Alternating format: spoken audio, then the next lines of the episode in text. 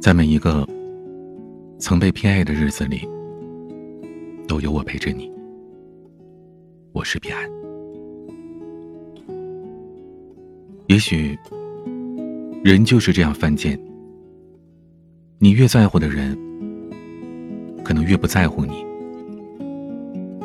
你当宝贝的人，在另一个人面前，也许分文不值。一物降一物，一物多薄情。今天讲个故事给你听。春树其实一点都不文艺，因为他爹特喜欢作家村上春树，才给他起了这么个名儿。春树姓丁，全名丁春树，为人特仗义。喝酒永远是最先举杯、最先倒下的那个。春树的至理名言是：“小树不倒，我不倒；小树倒了，我再倒。”但他喝酒基本就是三杯的量，而且还特逞能。后来呀，我们都叫他“丁三杯”。除去喝酒没什么酒量这事儿，春树其他方面还是挺不错的。至少在我们这个圈里，他是属于言出必行的主。有一年愚人节，几个朋友想整他，先后给他打电话说：“哎，春树，我们在成都吃火锅呢，就差你了。”春树二话没说，订了机票就直奔成都。可你要知道，当时他在哈尔滨上大学呢，而我们都在武汉。最后的结果就是，我们哥几个理亏，把人家忽悠到成都去了，自己也不好意思呀，就都坐飞机去了成都。大家伙儿在那吃了顿火锅。春树总是这样，没记性一根筋，谁说什么，他信什么。后来呀，我们没人再敢跟他开玩笑了，因为最后的结果，总是我们过意不去。而他那边还装的特无辜，有的时候，我也怀疑他是真耿直啊，还是假耿直。后来我才知道，他是真耿直，又耿又直。其实我们以前是不认识春树的，因为那会儿大家伙玩网游，春树在里边属于法师，装备也不错，但是等级不高。后来一问才知道，没有人带他刷副本。因为他总是最先死的那个。后来我们哥几个看他可怜，便跟他一起组队打怪。但这哥们儿实在是让人费解。你说你是法师，远程攻击啊，可每次见到怪物都得第一个冲到前面去，用各种大招先砸一遍，然后等着技能冷却，最后被怪物打死。后来我们告诉他，游戏不是这么玩的，战士负责砍怪。他在后面输出加血就行了。这次之后，他倒是很懂事，每次我们刷副本，他都老老实实的给我们加血。而之所以决定交他这个朋友呢，是因为一件事儿。有一次刷副本，我们刷到了很晚，对面的怪物又太强大了，我们打了一个小时都没进展。而突然服务器要维护了，我们哥几个就关了电脑去睡觉。可不知道春树那边是怎么回事儿他也不知道是网络延迟啊，还是电脑出故障。据他所说，我们哥几个一直在那打怪，他就一直在那加血。后来他实在是困得不行了，想睡觉都没敢去。他看着我们一直打，他也站在那儿一直给我们加血。其实那时候服务器早就进不去了，他那边看见的其实都是服务器停机之前的画面。然后动作无限的重复，他以为我们一直在打，就这样，他一直给我们加血，加到了第二天。等我们上线之后，才看到他的角色站在角落里一动不动，他已经在电脑那边睡着了。从这事之后，我们都觉得这兄弟值得一交，就冲他这股子的执拗劲儿，还有守信的态度，也值得用心对待。后来，我去哈尔滨找过他几次，觉得春树其实比游戏里还可爱，还耿直。论年纪，我排老大，春树排老二，那俩小子排了老三和老四。我们认识的时候都在上大四，后来毕业了又都选择去成都。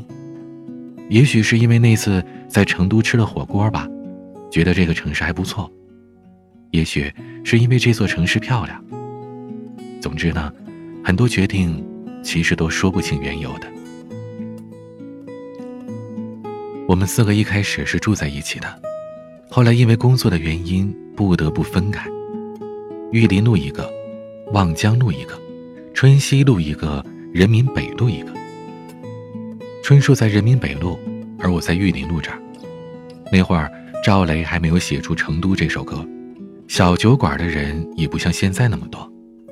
我们倒是没少去玉林那儿的老码头吃火锅。除了周末聚聚，我们平时也见不着。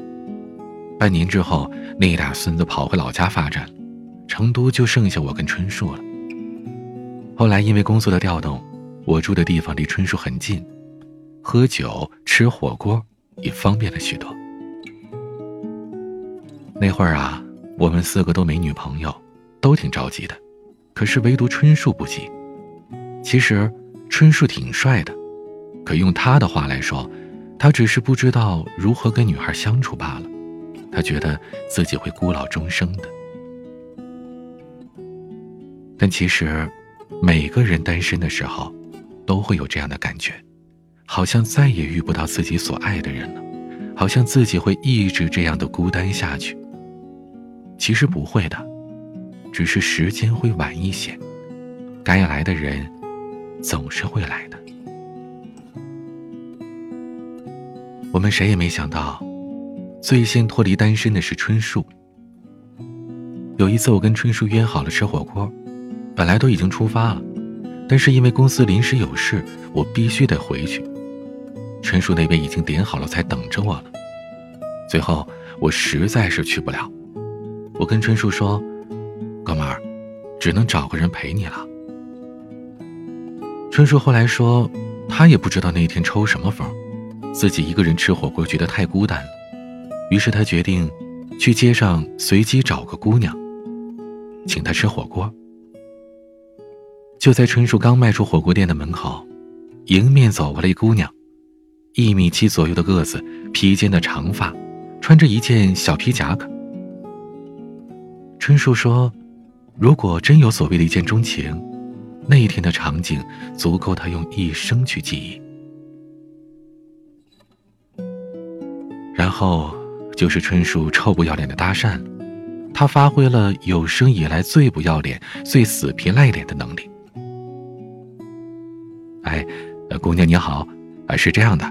我本来呢约了我哥们在这吃火锅，但他临时有事来不了。我点了一大桌子菜，一个人还吃不了。我单身，打包回去没啥用。您能否赏个光啊？我请你吃顿火锅怎么样？这么好的事儿，人家姑娘自然答应啊。本来她就是一个人来这吃饭的，正好碰着这么一个神经病要请客，何乐而不为呢？这姑娘叫暮云，成都本地人，是钢琴老师。那顿火锅是春树有史以来吃过最好吃的火锅。春树对姑娘本不会说什么甜言蜜语，但他有着与生俱来的幽默感。姑娘一般都喜欢幽默的男生，再加上春树性格耿直，长得也挺帅的，看上去还有点憨憨的，自然是讨姑娘喜欢了。春树为了和暮云套近乎，从小学拿弹弓打碎校长家玻璃，一直讲到了跟我们几个人认识的经历，以及他现在的情况。人家暮云姑娘也不傻，一个男生竭力的想表现自己，并且把自己倒了个底儿朝天，不是喜欢自己，就是缺心眼儿。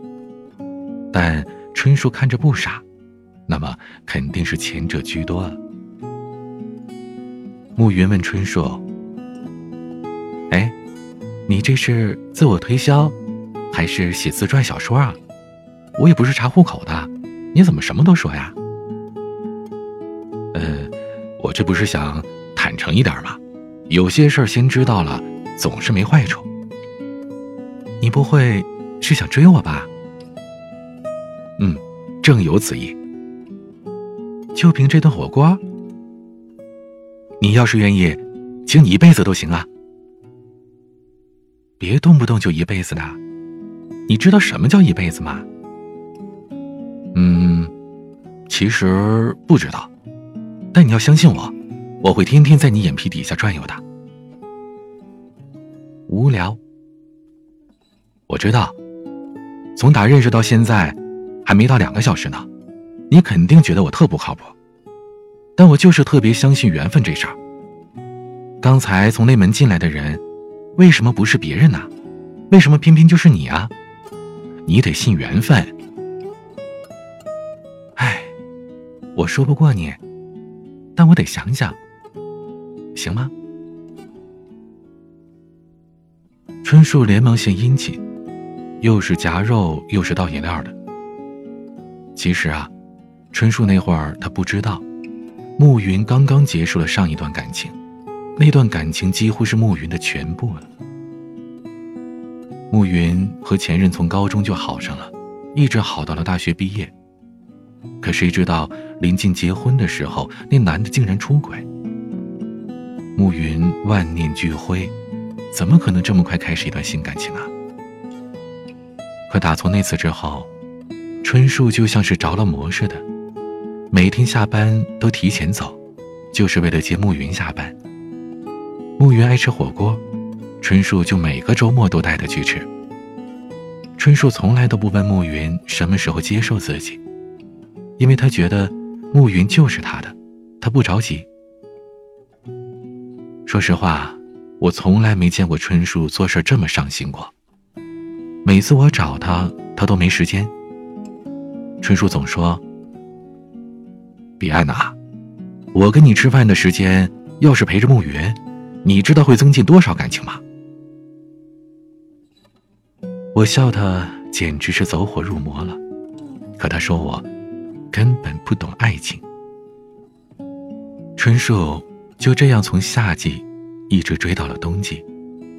后来真正让暮云接受他，是因为中间有一段时间春树住院了，因为他连续的加班熬夜，加上饮食不规律，得了急性肠炎。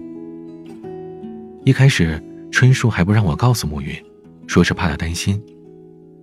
暮云虽然表面什么都没说，但是这大半年的陪伴，让他早就已经习惯了春树的存在。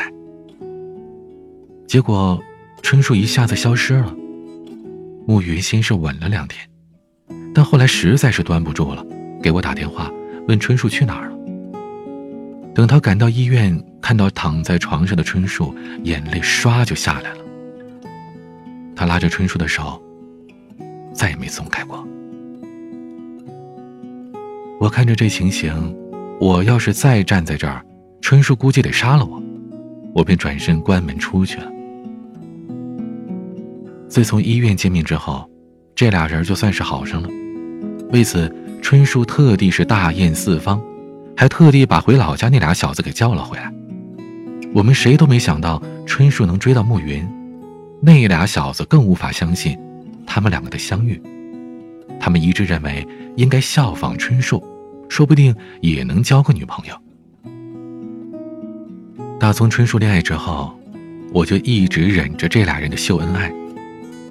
他们是吃饭腻在一起，走路腻在一起，就连看电影也腻在一起。最恶心的是，春树叫暮云小云云。暮云叫春树小树树，就为这俩称呼啊，我恶心了整整三天呐。但嫌烦呢是嫌烦，可看着春树跟暮云在一起的样子，我是真羡慕。但同时呢，也为春树高兴，能遇见暮云这么好的姑娘。春树极其宠暮云，简直到了无可救药的地步。有一次。我跟他俩在大排档吃饭，暮云说肚子疼，小声的跟春树说，好像大姨妈来了。春树二话不说，直奔超市买回了一大包的卫生巾。暮云红着脸说他变态，然后春树非要抱着暮云吃饭，说凳子上凉，肚子会更疼的。说着说着，就把暮云抱到了自己的大腿上。你能想象这样的画面吗？一对情侣在大排档起腻，女的坐在男人腿上，两个人互相喂着羊肉串，旁边那个单身狗是走也不是，留也不是，就像是一团空气似的坐在那儿，简直快把我尴尬死了。春树和我说，他俩也吵架。但暮云从来都不打他。每次一吵架，不管是谁对谁错，暮云都会抬起手打自己。而每次这时候，春树就蔫了。他抱着暮云不撒手，一个劲儿的道歉，说受不了暮云疼。听完这话呀，真的是简直恶心死我了。吃个饭也是，甭管几点，只要暮云说饿了，春树立马起来做饭，吃鱼挑刺儿，吃虾剥虾。吃螃蟹剥螃蟹，吃鸡肉挑骨头，吃排骨喂嘴里。暮云自打跟了春树，这体重算是直线的飙升啊，都快赶上我了。有很长的一段时间，我都不怎么跟他们见面。本来我就是单身，还得承受着他俩这种非人道的秀恩爱的方式，简直就是自取其辱啊！最过分的一次，是暮云快要过生日了。春树天天墨迹着给暮云送什么礼物，后来看见暮云发了一条动态，说好想去看日本的樱花啊。你猜春树这傻瓜干嘛了？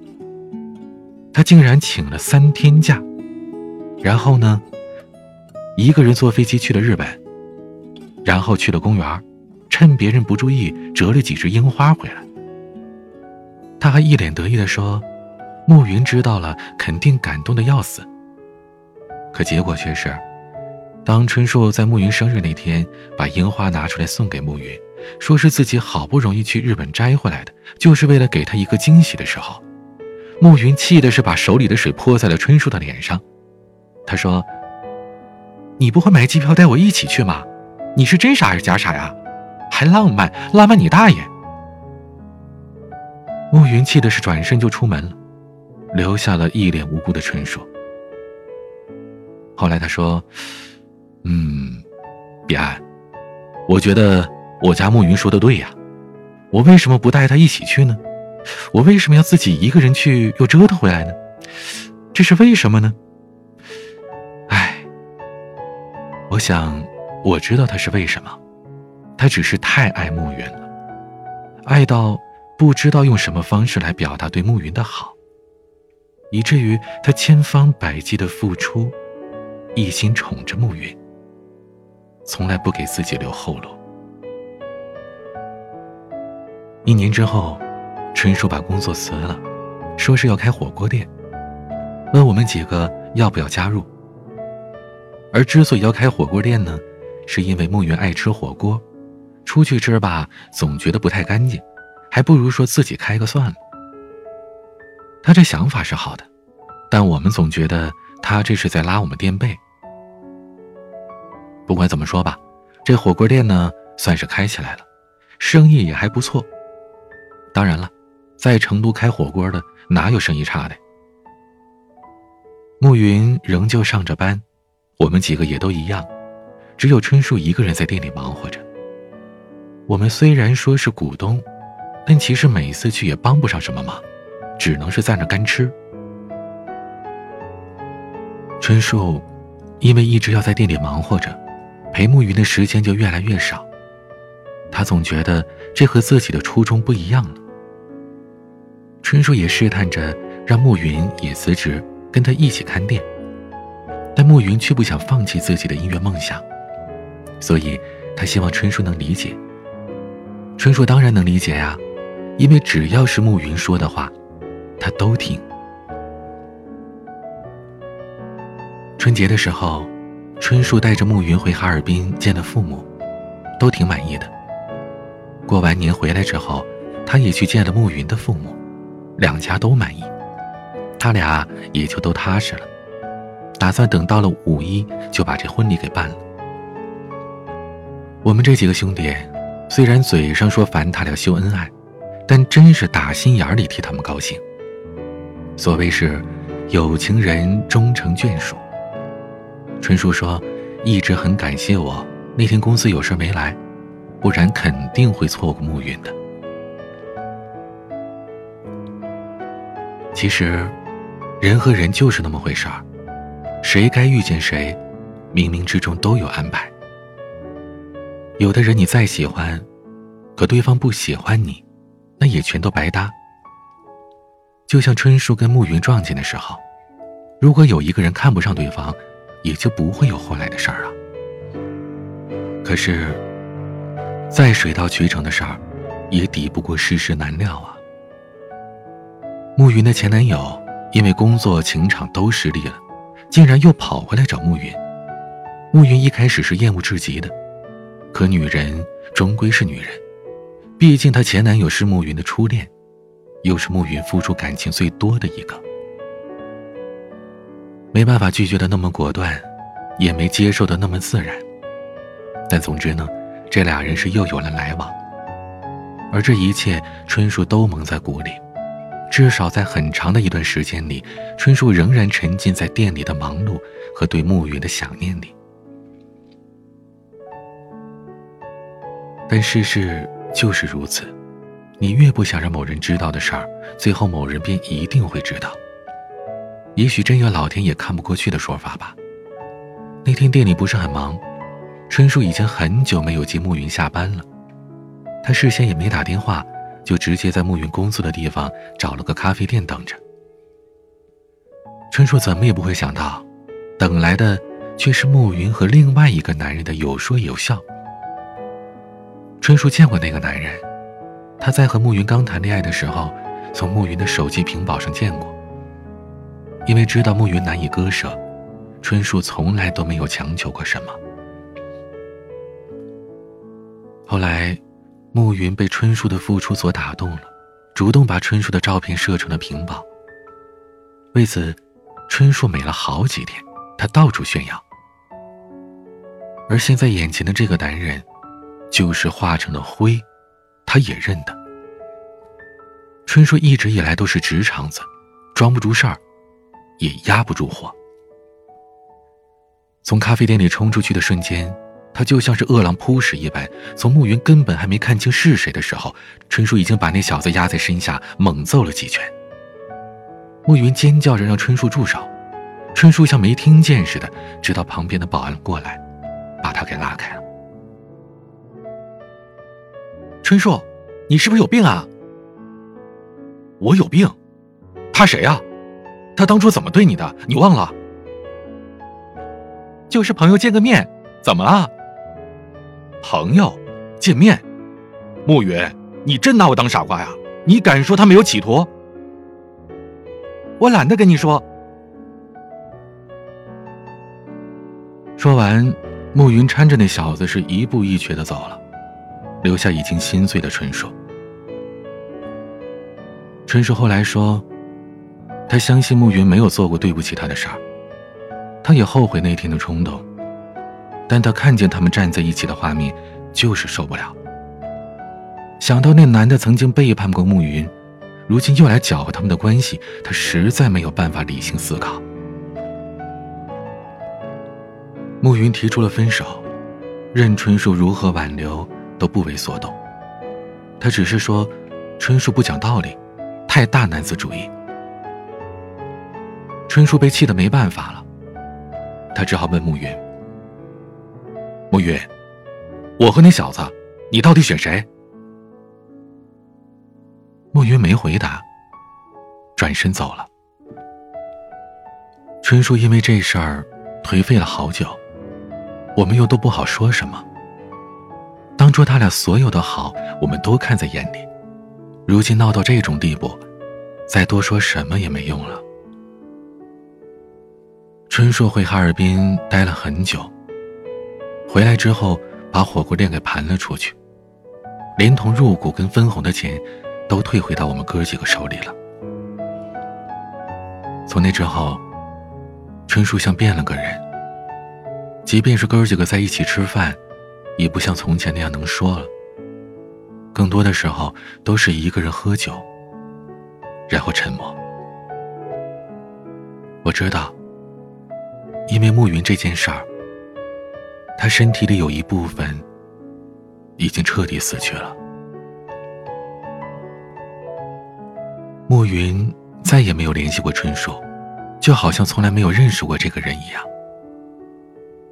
春树有时候会看着手机发呆，我知道他在等什么，但也知道他根本等不到。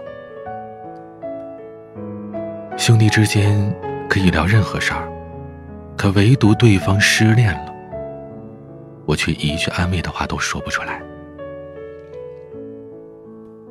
除了两个人默默的碰杯喝酒，剩下的就是长久的沉默。我曾经尝试着说暮云的坏话，都被春树给挡了回去。他说。别说他不好，他没什么不好。春树决定三个月之后出国，带着所有的积蓄。他说在成都喘不过气来，我们没人阻拦，也没有人劝解。我们都知道，在这段感情里，春树付出了太多太多。也许离开，对他而言是一件好事儿。至少换个环境，不再睹物思人了。送春树走的那天，我们哥仨都挺难受的，但春树倒是不伤感。他说：“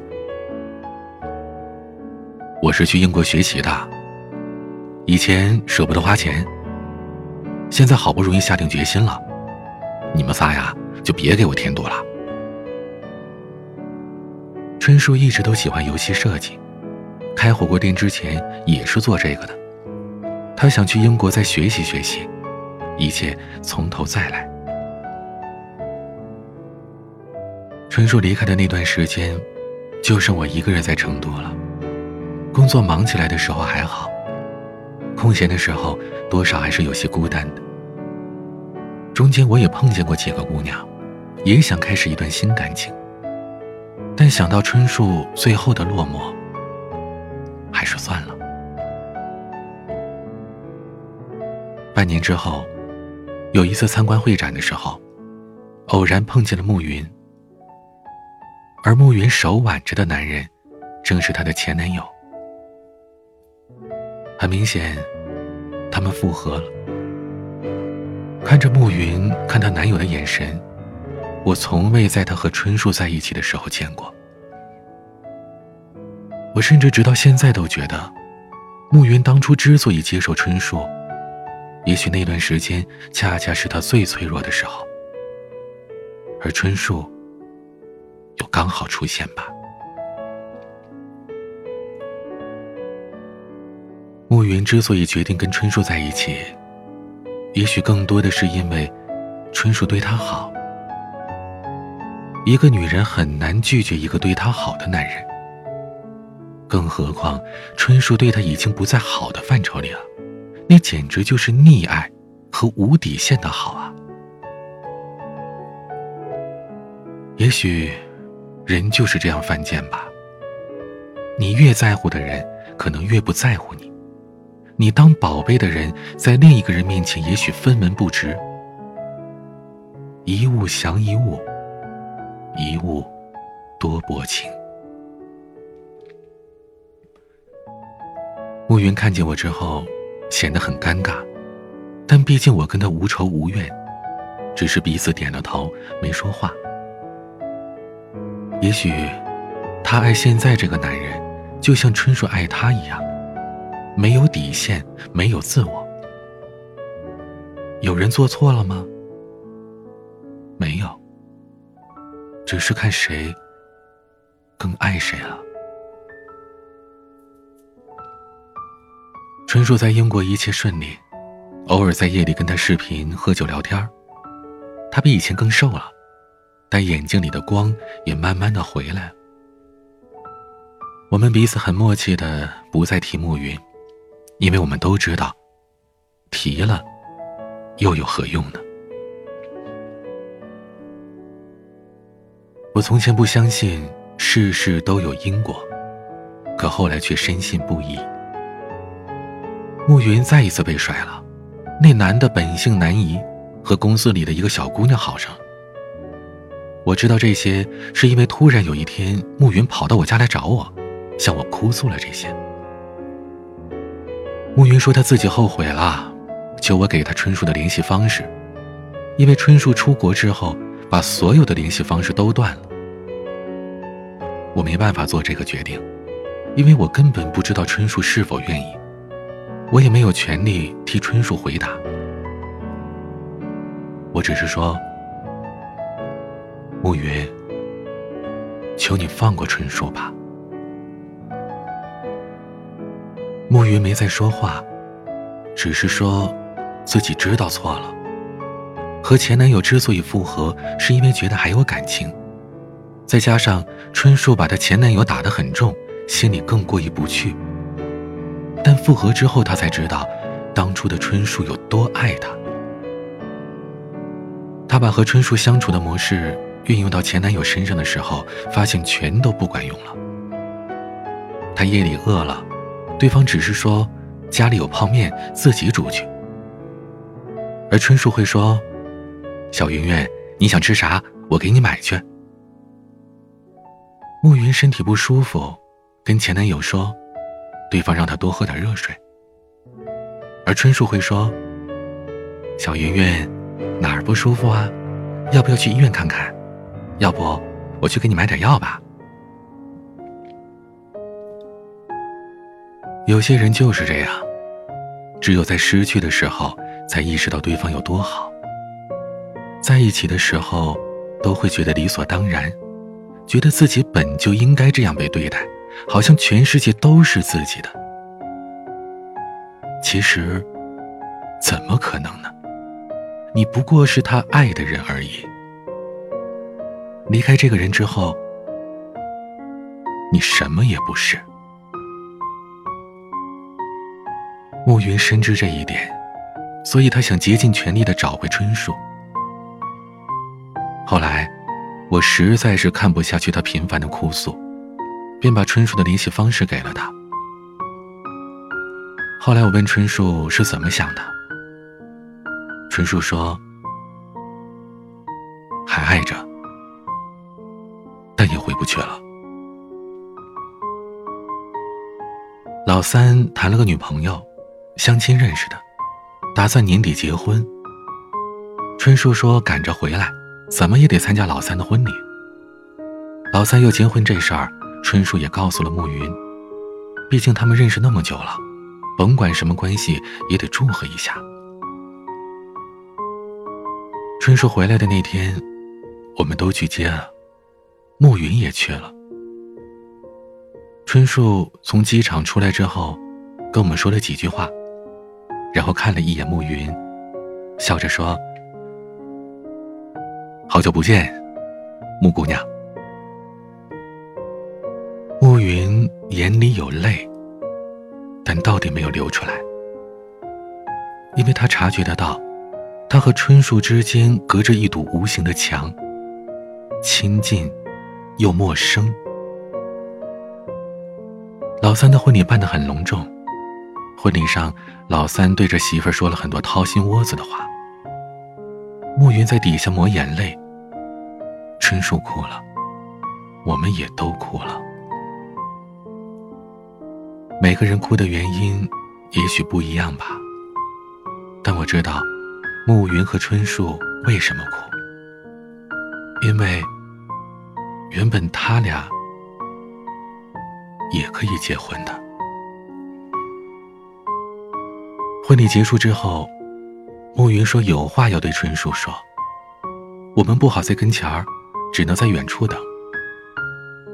一开始只是两个人轻轻的说话，可到后来，先是暮云哭，然后是春树哭。后来不知道是因为什么，春树突然很大声的说话，近乎是咆哮似的。暮云，这根本就两码事儿。我承认我还爱你，但是，因为我就没有像爱你这样爱过别人。但事情不是你想的那么简单的，就是因为我爱你，所以我无法忍受你做的这些事儿。在一起的时候，你总是喜欢跟我争论对与错。有的时候，我不想和你讲道理，因为和女人就是没道理可讲的。但你知道吗？那并不代表你赢了，也不是你更有道理，而是我愿意让你赢，因为我喜欢你，不然你就会哭，那我赢了还有什么意义啊？但你要知道，并不是我的每次妥协都代表我错了，你已经习以为常了。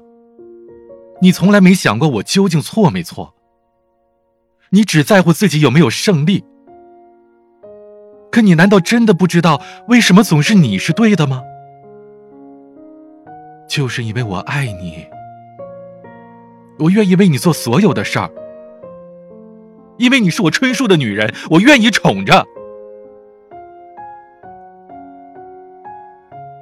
可后来呢？你情愿为了一个曾经辜负你的人而抛弃我，暮云，我是爱你，我尊重你所有的选择。如果你认为和他在一起比和我在一起更幸福，我愿意退出。可现在算什么呀？你后悔了，你觉得我更好了，又回来找我，那我算什么？备胎，还是预备队？我知道你所有的缺点和优点，我知道你爱吃什么，不爱吃什么，我甚至知道你喜欢什么颜色的口红。可你知道我什么吗？你知道我吃鸡蛋过敏吗？你知道我最喜欢睡懒觉，但为了你每天起来做早饭吗？你知道我爱吃什么不爱吃什么吗？你不知道，你什么都不知道。可我不怪你，因为我爱你，所以我愿意所有的事儿都由我来做。我希望你在我这儿永远骄傲，永远是公主。我希望你一直在我身边，就算一辈子这样伺候你，我也愿意。可你呢？你转身就走，没跟我多说一句话。我甚至怀疑你是不是根本就不爱我。你现在回来找我了，仅仅是因为。没有人会像我这样对你好了。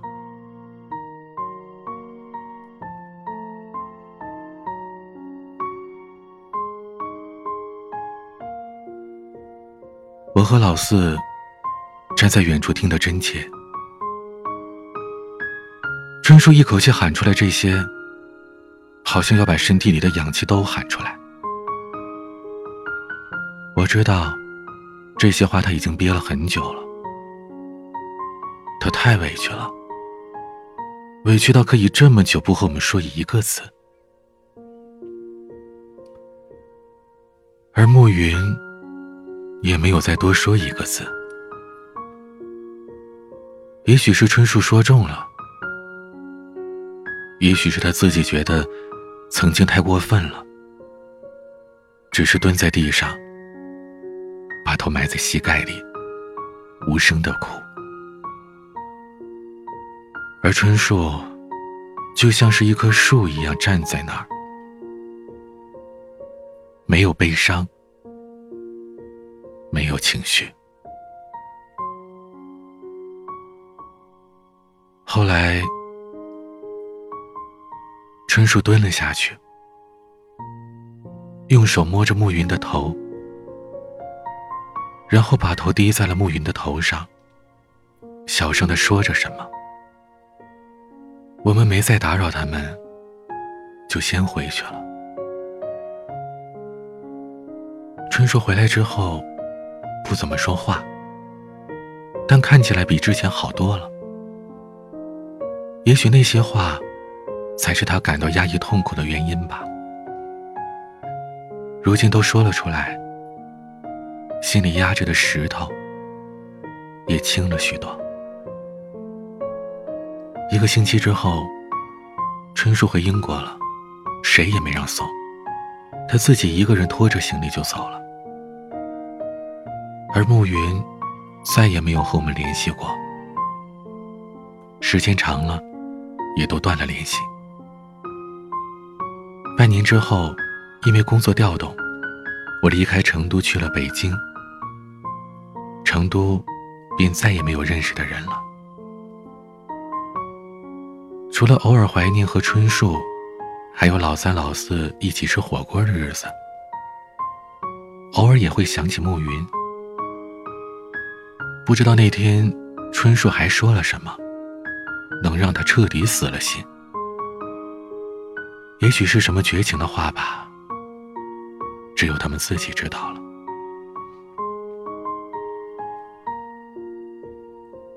过了很久之后。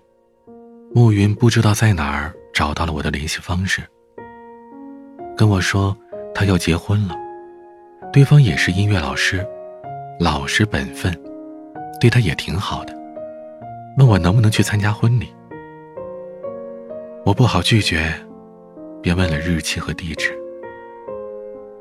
再回到成都的时候，我才真的感觉到了什么是物是人非。在成都的时候，我给远在英国的春树打了个电话。我跟他说：“你猜我在哪儿？我在成都呢，来参加暮云的婚礼了。”电话那边一阵的沉默，然后春树说：“挺好，终于嫁了。”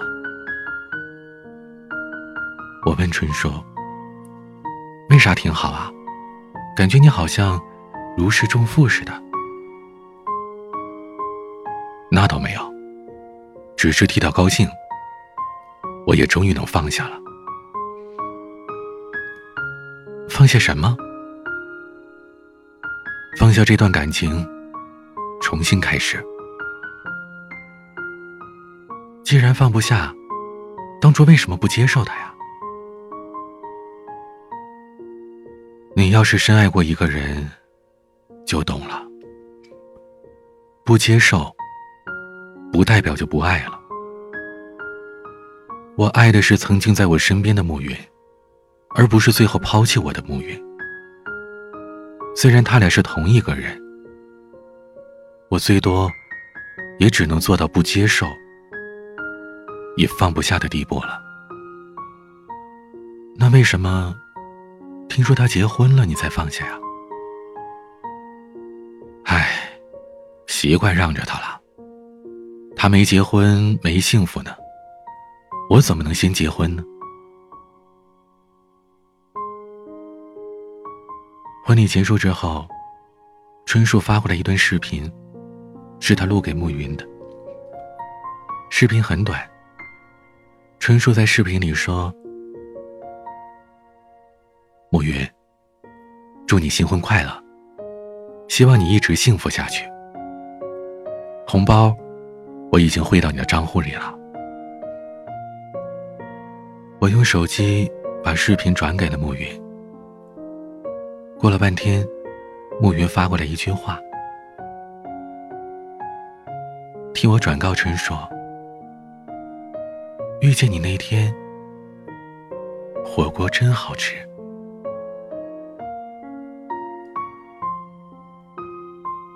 又过了很久，暮云来北京出差，约我出来吃饭。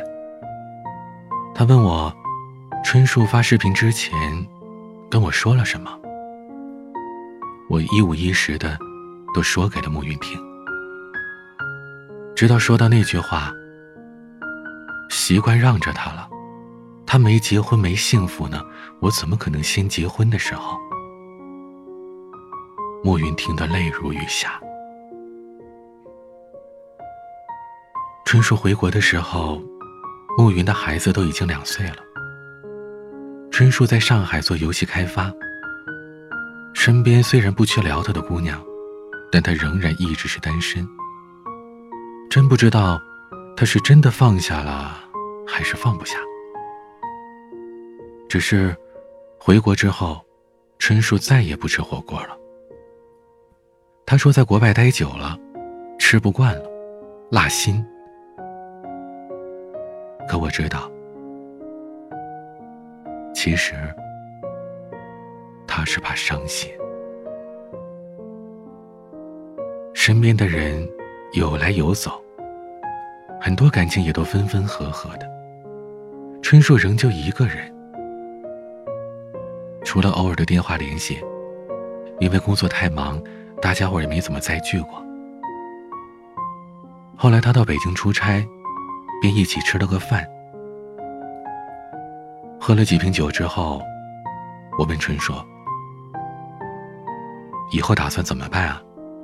总不能一直这么单着吧？”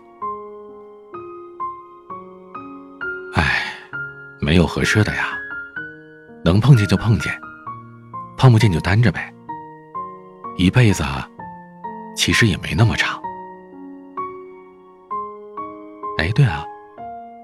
那次参加完老三的婚礼，你蹲在暮云耳边说了什么呀？说：“你是我奉若珍宝的小云云，我是你黄粱一梦的小叔叔。”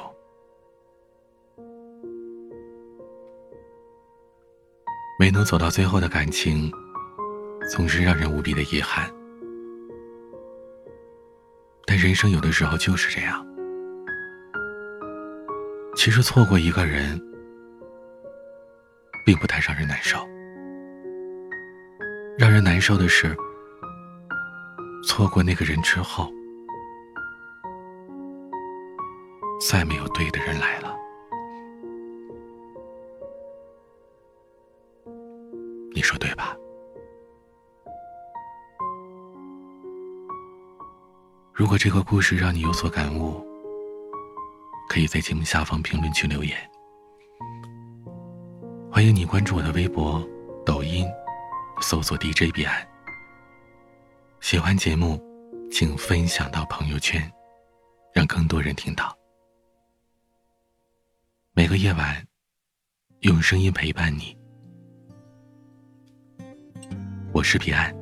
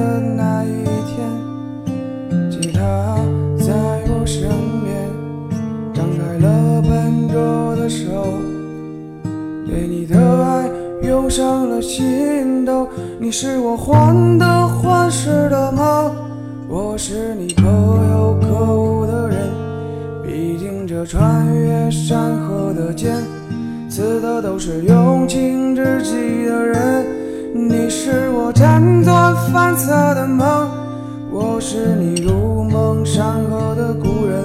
就让这牵肠挂肚的酒。硫酸一样刺激在你我的心头。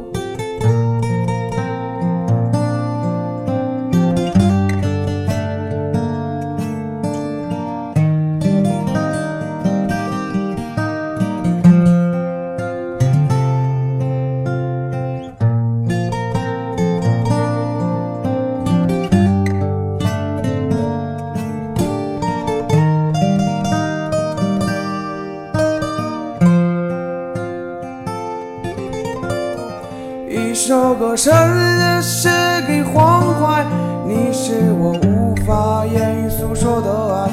当我在原地无助徘徊，你告诉我理想必须热爱，你让我坚持我的执着，你让我明白为谁而活。永恒不只是那一瞬间，我的未来，谢谢你让我看见。